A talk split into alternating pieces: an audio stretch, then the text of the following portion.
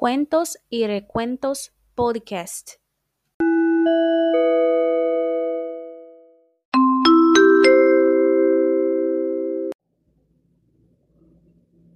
Hola a todos. Hoy les voy a leer una historia, pero esta es de mi autoría. Será una serie de historias que se llevará a cabo en los clásicos con el mismo personaje, un jardinero que trabajará en los castillos de las princesas del cuento de hadas clásicos. Comenzaremos hoy con el cuento de Blancanieves. Era una vez, hace mucho, mucho tiempo. Sempre quis hacer eso como las viejas historias de papá.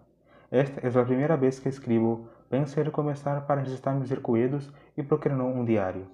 Consegui trabalho em um castelo cerca daqui. Al parecer, não há muita gente que sepa ler, já que esse era o requisito para um navegante. De todos modos, agora sou um jardineiro, com uma habitação individual para mim.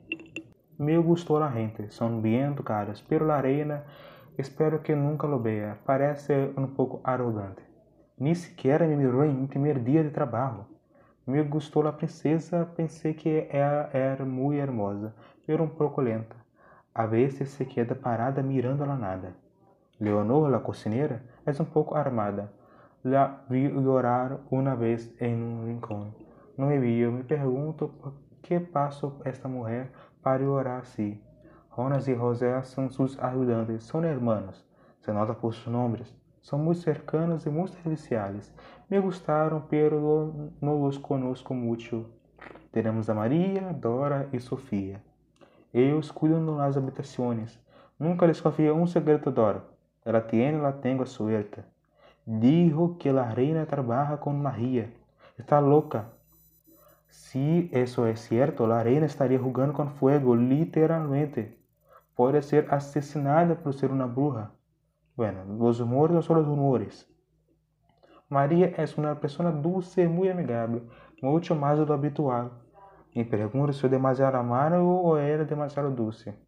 Sofia quase nunca la vê, sempre anda por aí evitando o contato com outras pessoas. Penso que é uma ladrona aí se esconde aqui. Isso não tem sentido. Uma ladrona se esconde bem debaixo de um rei? Parece estúpido ou é isso o que ela quer que pensemos? Não tenho nada mais que falar hoje. Hasta amanhã, diário. Dia 2. Hoje conheci alguns soldados, os da entrada do castillo e era pressionado a rei. Os da entrada são Carsor, um chico alto de pelo rojo, pero muito tranquilo e amigável, amável para ser um guarda. E Juan é um soldado estándar, sem nada que agregar nem quitar, además del hecho de que é muito amigável com a princesa. Os de rei são Gaspar e Pierre. Gaspar é um porco não lhe he visto a cara todavia. Sempre lleva armadura e nunca abre sem autorização do próprio rei. Creio que por isso se convirtió em seu guardia personal. Pierre é bajito, pero educado e limpio, com cabelo castanho curto. Me enteré por Dora que é hijo de um amigo del rei. De ahí su posición.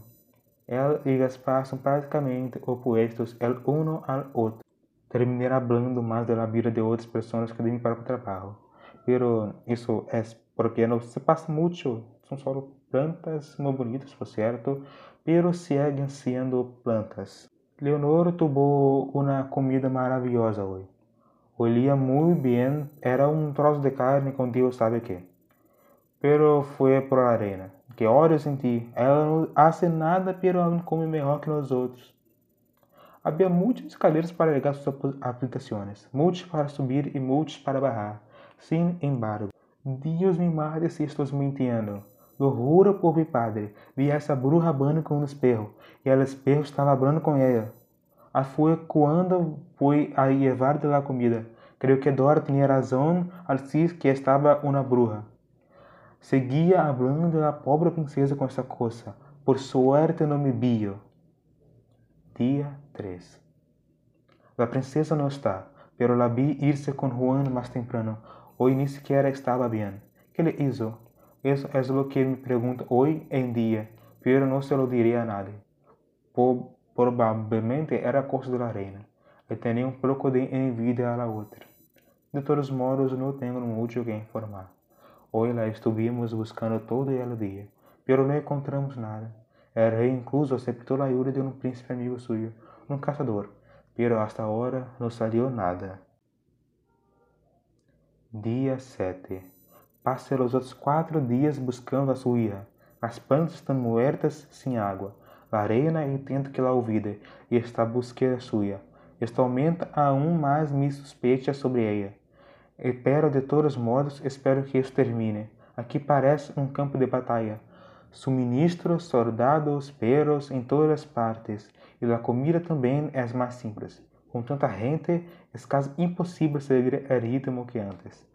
Também estou muito cansado, não he dormido bem e é muito agotador passar horas e horas caminhando por um bosque que nem sequer conheces. Dia 8 Jonas e José encontraram hoje uma casita. Parecia um foguete, segundo eles, mas não encontraram nada por os alrededores. Debió haber sido hecha hace muito tempo por um alguém com muito dinheiro, porque, segundo eles, estava perfeição. Talvez nos digam que vayamos aí de novo, já que, segundo eles, estava demasiado limpo para ser abandonado. É tarde. El príncipe e os guardias se han ido a la casa, e os misteriosos residentes são os únicos entre vosotros que têm alguma habilidade de combate suficiente para qualquer coisa que pueda encontrar ali. Dia 9 esta viva, la reina mujer, fue quemada por brujería, asesino y traición. Aparece tuvo algo que ver com esta história.